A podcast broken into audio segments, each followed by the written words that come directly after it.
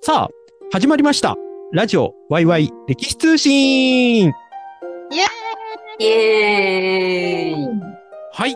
というわけで、ラジオワイワイ歴史通信、パーソナリティはこの番組の編集と脚本と演出担当しております。マイトです。じゃあ、もう一方、この方。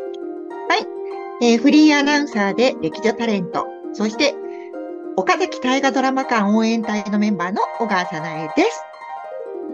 よろしくお願いします。はい、お願いします。そしてですね、今日、もう一方。うん。なんかゲストっていうよりも僕の中ではもうご意見番みたいな感じなんですけど、 いや、この番組初、あ、違う、二人目だ、女性。そう意外とそうなんですか。そうそうそう。はいうん。そうなんです。というわけで、えっ、と、ゲストというか、ご意見番というか、いやいやいやいやいや。まあ、小川さないにとってのご意見番って言った方がいいかもしれない。なんで私だけえ、もうこの、僕ら界隈の中で唯一小川さないをガチで敷かれる人っていう。いや、ここに斎藤さんいたら斎藤さんも叱られるでしょ。うん、まあ、斎藤さんはちょっとこの人に不義理を働いたっていう噂がありますからね。お、なんだってまあ、ね。はい。はい。はい。というわけで、今回は、えっ、と、僕と小川さんが所属している大河ドラマをめでる会から、メンバーのアラウさんに来ていただきました。よっはい、アラウと申します。よろしくお願いします。えっと、本能寺の変の出発点として、えっと、皆さんご存知かと思います。亀屋、えっと、京都府亀岡市の近くを、で、うろうろしています。えっとね、うろうろで。手作り甲冑の会と、えっ、と、それからね、な、余市堂、那須の余市が、えっ、と、お祈りをしたと言われてる、うん余市堂を守る会というところでも活動しています。よろしくお願いいたします。おー。おーそう。もう、まあ、大河ドラマをめでる会からどなたか出演してもらえないかなって、 呼びかけようってお話ししてた時に、この番組に合うよねっていう人、満場一致で決まったのが、実はこの方。ありがとうございます。知ってる人は知っている。あの、大河ドラマをめでる会の中では、あの、シュールなコメントをいっぱい言っていただいて、小川さんのツボを押しまくる方で有名で、僕はこの間、あの、去年の、あの、岡崎での、たリアル大河ドラマを見てる会で初めてリアルでお会いしましたけれでどすね。はい。も、はい。その時の、まあ、存在感の圧倒的ぶりはすごかったですね。いや、普段は、確かあにの、うん普通の、あの、主婦で、はい、ひひっそりと暮らしてます。ひっそりひっそり。ひっそり。ひっそりしてるよ。ひっそり普通の主婦の割には結構歴活活発だけど。あ、まあちょっとあのー本能寺まで歩いちゃったりとかはしてますけ どね。だいぶ、だいぶ、毎年ね。うん。だいぶ。今年も行きますす、多分。すげえな。はい。そして、あの、リアルメデル会の時には、はいあの、小川さんがなんか、よくわからん行動に走った時に、ダメでしょみたいな感じでよ く、一泊二日にわたって、しっかり飛ばしてくれる数少ない方でございます。いやいやいやいや、あのーねはい。ねえ、何がね、ねえ何なのねって言われても ね。誰に向かってねえって言ってるんですか、今。いやいやいやいや。え、はいああ本当にあの今日は私怒られないように頑張ります。なんで怒る前提なんですかやめてください。というわけで、アラオさんをお迎えして、今日、あの、一応通常会です。なんか、ゆるっと始まってますけれども。一応一応通常会っていう か通常会が本当珍しいよね。ここのところ今年に入ってから通常回これ2回目ですからね。そどうういうなの番組なんよ。だろうっていう。通常じゃないっていうのが圧倒的に多いって何みたいな。でも人気だと思います、この番組。多分。うーん。はい。というわけで、そんなアラウさんをお迎えして、今回一つのニュースを深掘りしていくんですが、まあ、アラウさんにちなんでというか、結果、アラウさんゆかりの話に若干なるのかな えはい。はい。ほら、本能寺って言ったから。まあ一応信長絡みなので、今日のニュース。そうですうね。ん。はい。というわけで、えっ、と、ちょっと2024年し1月に話題になった、うんなんだったら Yahoo ニュースとかでもボンって出てたニュースあったので、今回それ紹介したいと思います。はい。いろんなメディアで取り上げられてたんですが、今回京都新聞のやつを参考にしますね。はい滋賀県の安土城。はい人為的に破壊の可能性。豊臣秀吉の政治的パフォーマンスかという記事です。いいぞはい。ちょっとこれ、あの、キャッチコピー的に若干語弊語弊があるなとうん個人的には思ってはいるんですけど、まあでも、パンチの効いた記事であることは間違いないかなと。うん。はい。滋賀県はこのほど安土城跡。これはあの、信長がす最後に築いた城の安土城のことですね。うん。はい。倒壊した天守。その天守台の石垣が新たに見つかり、その残存状態から人為的に城を破壊する破城が行われた可能性があると発表した。うん。うん。はい。で、この天守台の東面で発掘された石垣は、上部が全面的に倒壊していることが確認されたと。うんはい。で、えっ、と、城の機能が失われたことを視覚的に示すため、人為的に崩されたと、専門家は見ているということですね。うん。うん。これ、あの、この番組でも、以前、ほ、あの、取り上げた、安土城をもう一回再調査するとプロジェクト、何十年にもわたるっていう。うん。うん。うん。はい。これの結果が出た形ですね。まさしくね。うん。はい。で、えっ、と、これは、1585年の八幡山城築城と同時期に破城された可能性があるというふうに指摘されています。へはい。で、これは実は豊臣氏によるものなのではないかという見解が今なされていて、豊臣秀吉の実力が織田家を凌駕していく中で、信長の天下人としての象徴だった安土城を廃城にするだけではなく、政治的パフォーマンスとして破城した可能性があるとしています。うん。で、これ、要はそういう石を抜き取った後3箇所が確認されただとか、石を持ってったみたいなこきことが確認できているらしくて、建物の機能や全体規模などは不明であるものの、建物はさらに南側へ展開していたと、安土城ですね、推測されて、えっ、と、安土城全体の調査が継続されるということまで発表されたそうです。うん。はい。というわけで、えっ、と、安土城破城の可能性っていうと、え、秀吉が安土城を壊したのみたいな感じに、ちょっと僕は記事見たときに思っちゃったんですけど、うん。厳密に言うと、これは安土城が、まあ、誰のものか、織田信勝とかいろいろ言われてますけれども、うん。え。うんまあ、破壊された後、その破壊された後の安土城の、なんか残骸って言っちゃうと怒られますけれども、残ったものを、実は再、いい言い方をすると再利用した。悪い言い方をすると、壊して持ってったと。うん。ううん、ということが確認されたという、おうそれはそれで衝撃的なニュースだったんですよね。うん。はい。ということで、だいぶ話題になりました。うん。ん。はい。というニュースを踏まえて、ちょっと皆さんのご意見いただきたいんですけども、じゃあ、小川さん。えーとね、私、安土城行ったことがあるんだけど、おいしかもん、 2ヶ月ぐらい前。は 結構キンキンですね。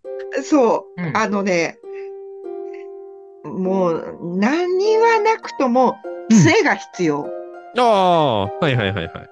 で、入り口のところに、あの、うん。杖がね、大量に置かれてて、ほう。あねあ。ちゃんとね、あの、看板があるのよ。うん、うん、杖は必要です。うん。ご自由にお使いくだ さい。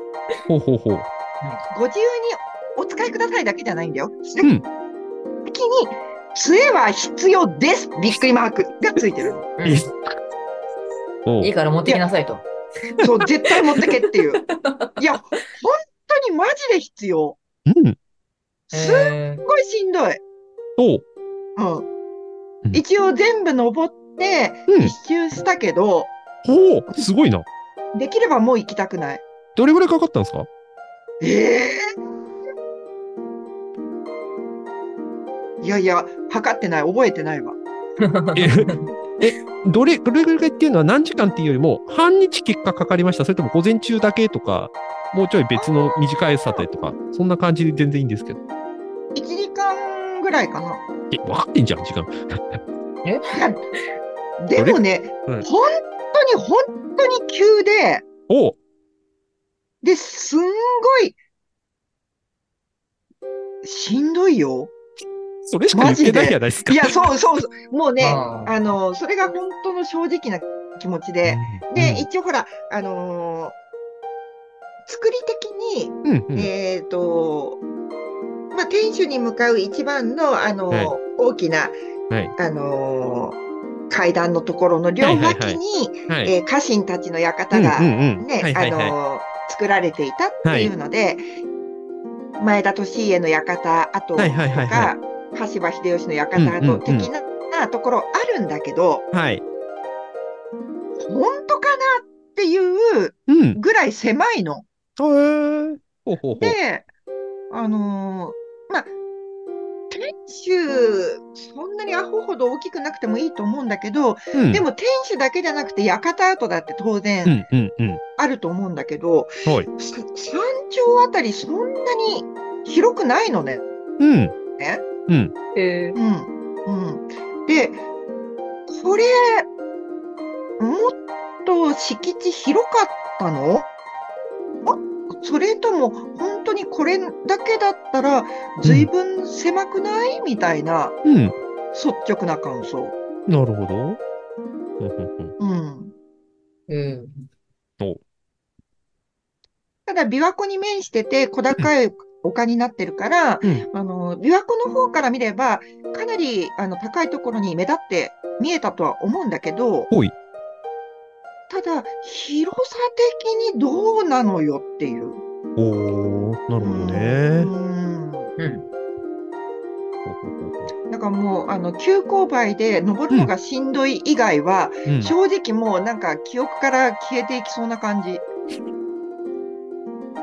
それだけ記しん憶ど残いってれのばと十覚分えでてしるのょ。とどっちなんですかもうしんどいっていうのが、もう多分未来英語を刻まれてる感じ。うん。響いてないわ。そりゃそうでしょうよ。ええ私はあそこにうん。毎日、あの、家臣として、うん。途上するんだったら、もう、あのー多分ひ引きこもるね。何言ってんですか上杉家なんかもっと大変だったでしょう。いやあの春日山城で確、あの確春かに日山城行ってたんだから。うん確かに。はい。大変でしょう、あそこなんて。あー私、仙台城ぐらいでちょうどいいわ。どういう ことそりゃそうでしょうよ。もう山城やだ。山城えー、山城行きましょうよ。いや、観光で行くのはいいけど、家臣として登場毎日するのは絶対やだな。まあ、毎日は確かに。うん。うん。なるほどね。うん、もう全然ニュースの話じゃないけどね。そうね、そうね。で、うんあのーまあ、破却されたうんぬんとかあったけど、はいはいはいはい。の信長あるあるだけど石垣とかに、あの石垣用の石じゃなくってこれ、あのリサイクルだよねっていうようなあああ、はいはのい。キリンが来るとかでも仏像とかがあったけど、はいはいあはあいい。うのいっぱいあった実際。ああ、なるほど。あうんほうほうほうあこれ仏様だよねとかあーあうんのうんめっちゃ文字彫ってあるねとか、はいはい。これリサイクル品だねっていうのいっぱいあったのよ。うんうん。うん、であの信長らしいなと思ったんだけど、うん。で、秀吉がもし破却したとして、うんそこからいくつか持ってったとしても、はい。秀吉はかっこつけだから、そういうリサイクル品は持ってかないだろうなって思うのね。ああ、なるほど。うんうんううん。んうんだから、破却するのが目的で、そのうんパフォーマンス的に壊したっていうんだったらわかる。うん けどうんうんう、んそこから、あのー持ってってリサイクルしようっていうのは、あんまり感じないなっていうふうに思った。うん。うん。うん。うん。なるほどな。まあ、どっちかっていうと、すあの、ニュースのど、なんていうか、ニュアンスにもよるんですけど、うん。単純にその備品として、なんていうのかな、意味があるというか、うん。あの、実効性うん。あの、城、他のところで流用するのに、パーツとしてすごく有用性があるとかっていう話よりも、もしかしたら、信長のとこからやったパーツで作ったんだぜっていうパフォーマンス的な話の方が強いっていう話はありそうですよね。言うてもね。うんうんもうだから秀吉の性格からいくと、うんそのなんだろうねあのリユースリリサイクルっていうようなうんうん感覚よりも、うん権威をこう自分があの上書きするっていう感じだったはいはいはいらはいわかるけど、うんう。うんんまあ、リアルな部分でのその流用っていうところとは違うだろうなっていうふうには感じるね。うんうんうんうんうん確かに確かに。うん。うんはいそうですね。そうですね、うなんか、あのー変な例えなんですけど、あの、はいあの人気のある先輩の、あの、第二ボタンをもらえた私みたいな、そういう、なんかそういうアピでも持ってったとしたらそういうのかなっていうのは、今聞いてて思いました。うまい例え。もうこれまでのレギュラーメンバーって誰もその例え出てこないよ。 うんういん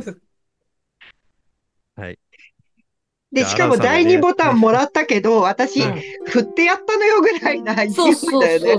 そうそうそうそうそうそういうのなんかこう政治的にっていうのはどういうことなんだろうと思ってはうい。ん聞きながら考えてたんですけど。うんうんすげえな。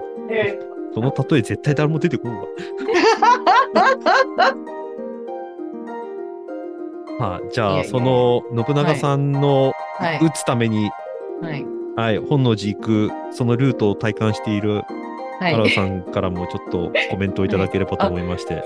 そうですね今言っちゃったんですけどなんかその政治的に利用っていうのがどういう、はいえっ、と他の例でそのお城じゃもう分かりやすく「はい壊しました」っていうことをするのってどういう意味があるのかなっていうのはちょっと思いながら。うん記事を読み返してて、うん。はい。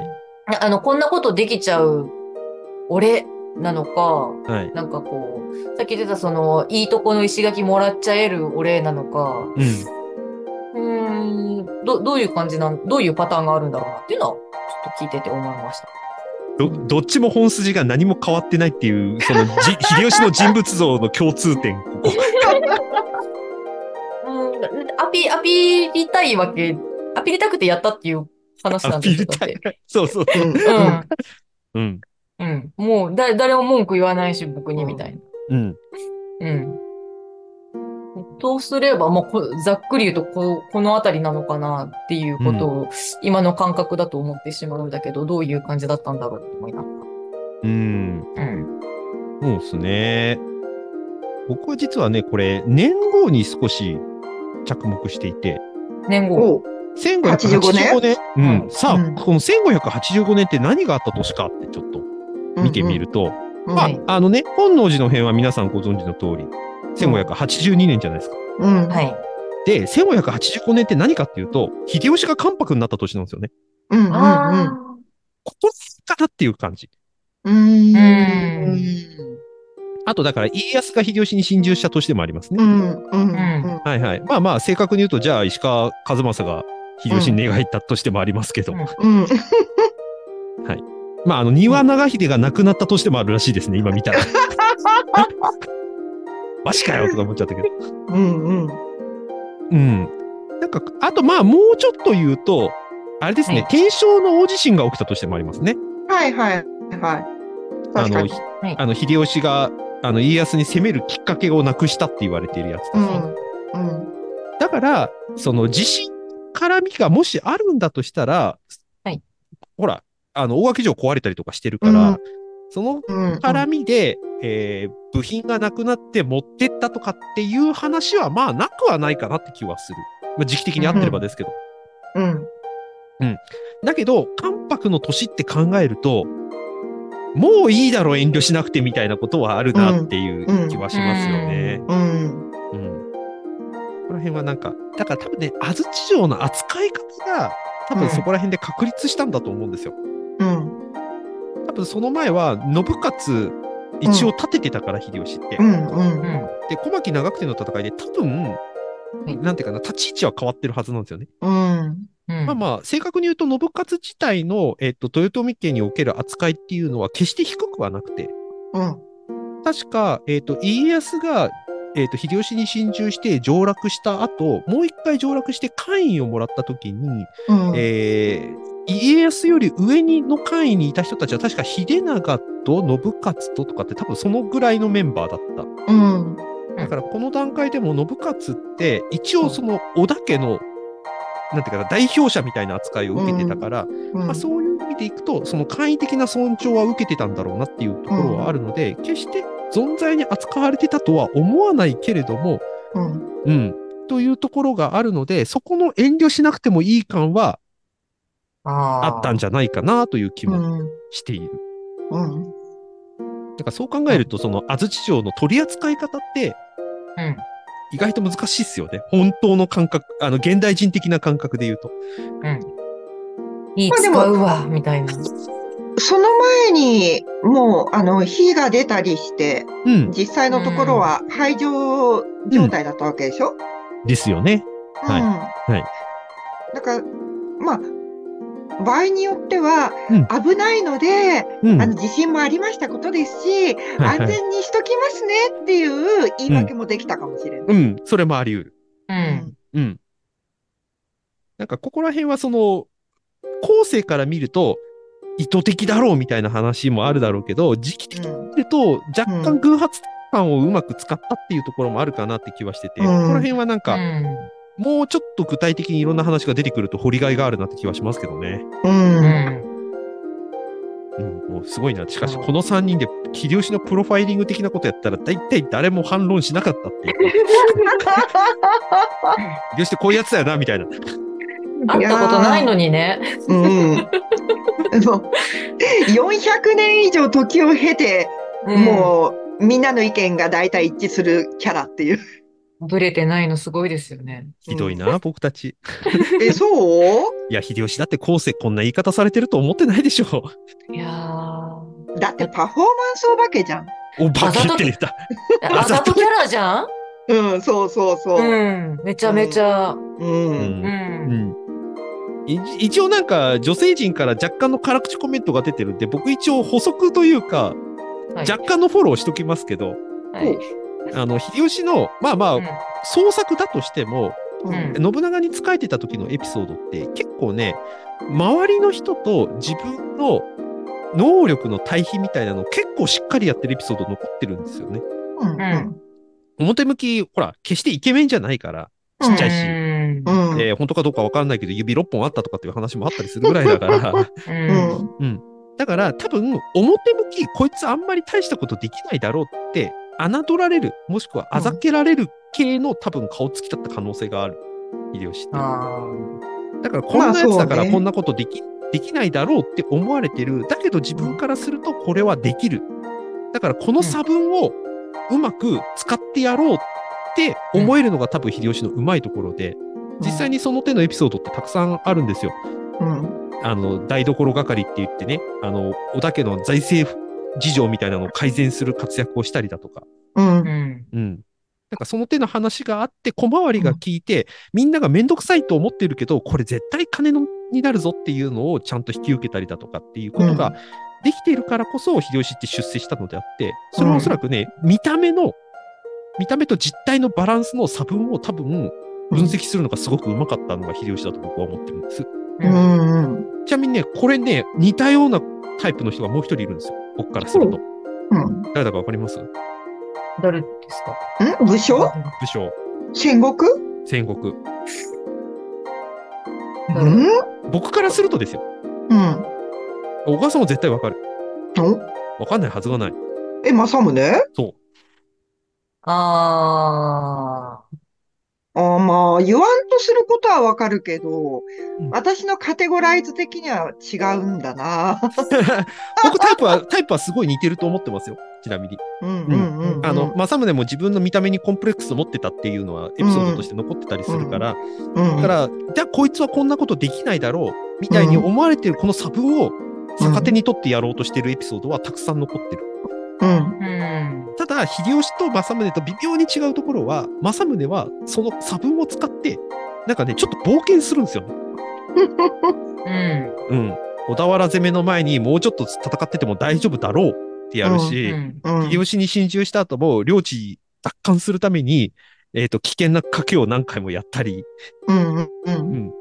で、やったらやったで、バレた時に、なんか苦し紛れ的な言い訳を結構用意するわけですよ。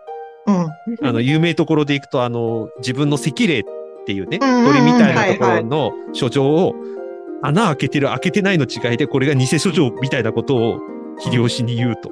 うん。よく出したな、この、 愛したことないトリックみたいな。でもこれで苦笑いされるわけですよ。いや、これも許されるキャラと許されないキャラとあると思うの。はい。政宗って自己プロデュース能力すんごい高いから、うん。あのーなんだろうね。秀吉って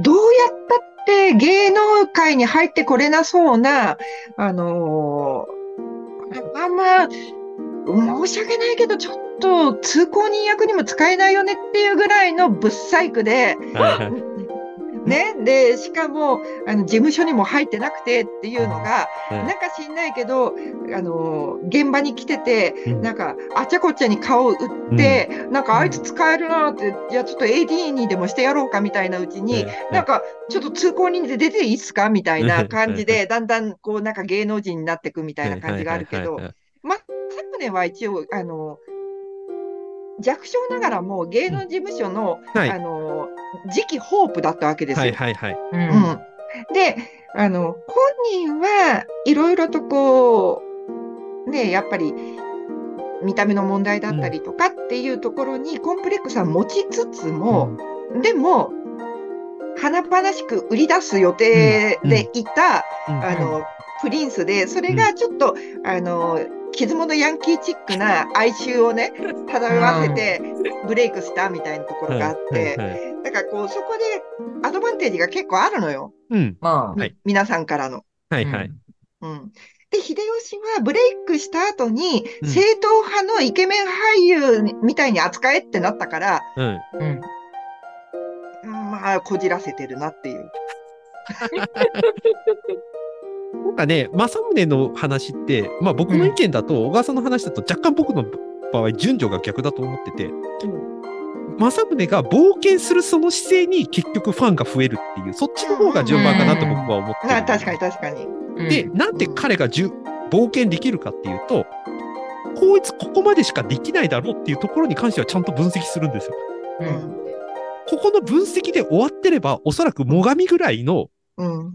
なんか王道的、王道大名で多分終わったはずなんだけど、うん。あいつなぜか頑張るんですよね。いや、いや、これはね、はいあの、スマップの、あの、マネージャーじゃないけど、飯島女子みたいな、はい。片倉小十郎がいたわけですよ。はいはいはいはいはい。うんう。んう、ん。理解ですよね。そうん、う。うん。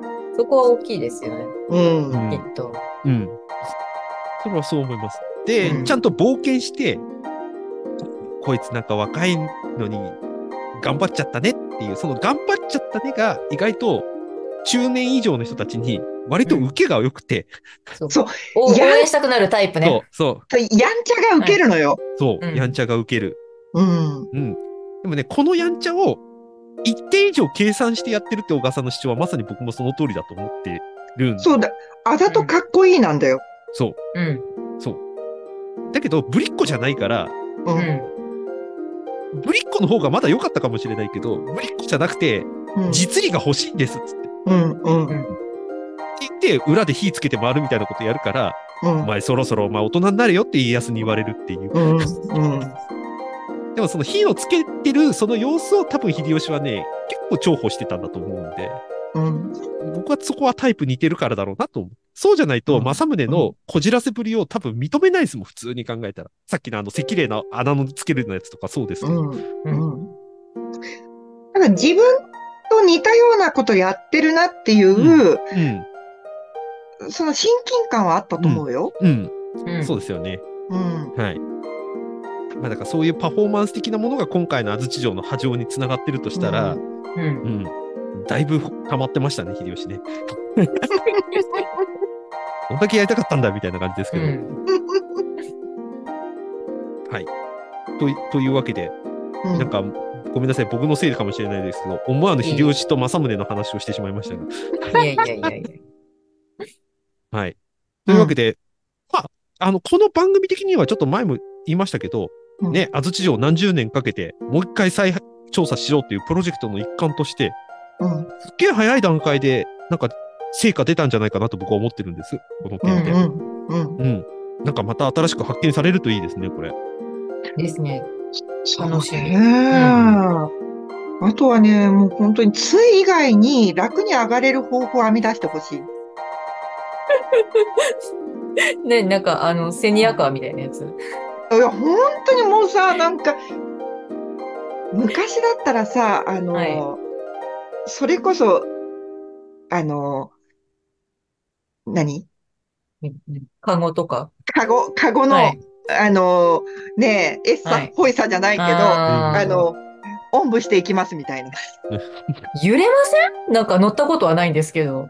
ないけどね、もうなんか二度と自力で登りたくないって本気で思った。ああーあ。そんなに。うん、これはあれかなえー、リアルメテル界で安土城のポロツアーができるかなこれは。